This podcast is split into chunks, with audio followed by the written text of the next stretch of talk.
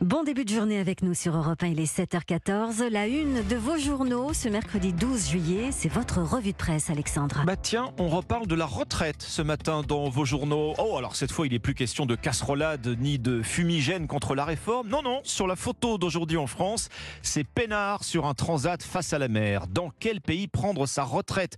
Tout un programme, c'est le classement en fait des pays d'Europe les plus accueillants pour profiter de la vie après le travail. Le soleil, le pouvoir d'achat, la qualité des soins. Allez, je vous donne le top 3. Le Portugal, l'Espagne et l'île de Malte.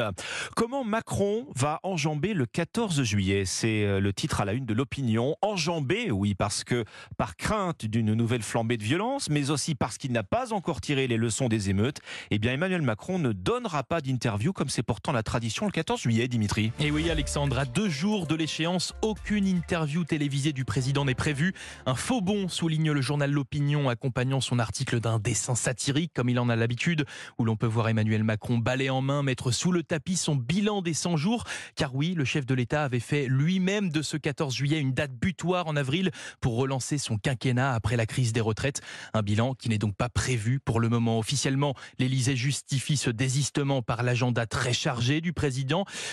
L'opinion explique ce désistement tout d'abord par une crainte, crainte d'une nouvelle flambée de violence dans les quartiers les 13 et 14 juillet au soir, mais également comme une façon de reporter un possible remaniement du gouvernement qui occupe tous les esprits. Une impasse surprenante qui ne serait cependant pas une première pour Emmanuel Macron, qui en six ans de mandat ne s'est plié à l'exercice que deux fois. Il y a comme une odeur de brûlé ce matin. Alors heureusement, ce ne sont pas nos, nos forêts qui brûlent, hein, mais il y a ce vent de fronde contre le pacte vert européen. Le Figaro se penche sur ce projet de loi pour la restauration de la nature examiné au Parlement européen.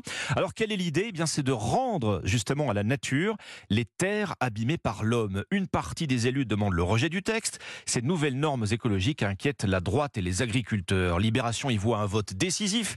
Est-ce que ce mercredi sera le jour le plus vert ou pas, cette loi de préservation de la biodiversité, de lutte contre le changement climatique pourrait être enterrée par la droite et l'extrême droite, alliée au lobby de l'agro-industrie. Voilà ce qu'écrit Libé.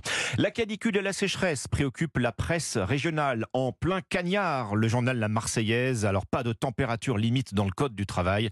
Les alertes canicules ne concernent pas les travailleurs, si bien que dans certains métiers, cela rend les conditions infernales. Les piscines privées ont-elles un avenir se demande le républicain Lorrain. Alors certes, elles ne représentent que 0,15% de la consommation d'eau en France, mais avec les appels à la sobriété, elles sont de plus en plus montrées du doigt. Bah tiens, elles sont où ces piscines privées? C'est ce que se demande la Charente Libre, qui va les chercher, hein, remarquant euh, qu'elles se concentrent logiquement dans les zones les plus riches. Ainsi, à Saint-Brice, près de Cognac, une piscine pour 9 habitants. Voilà pour l'essentiel de ce que vous retrouverez ce mercredi matin dans vos quotidiens.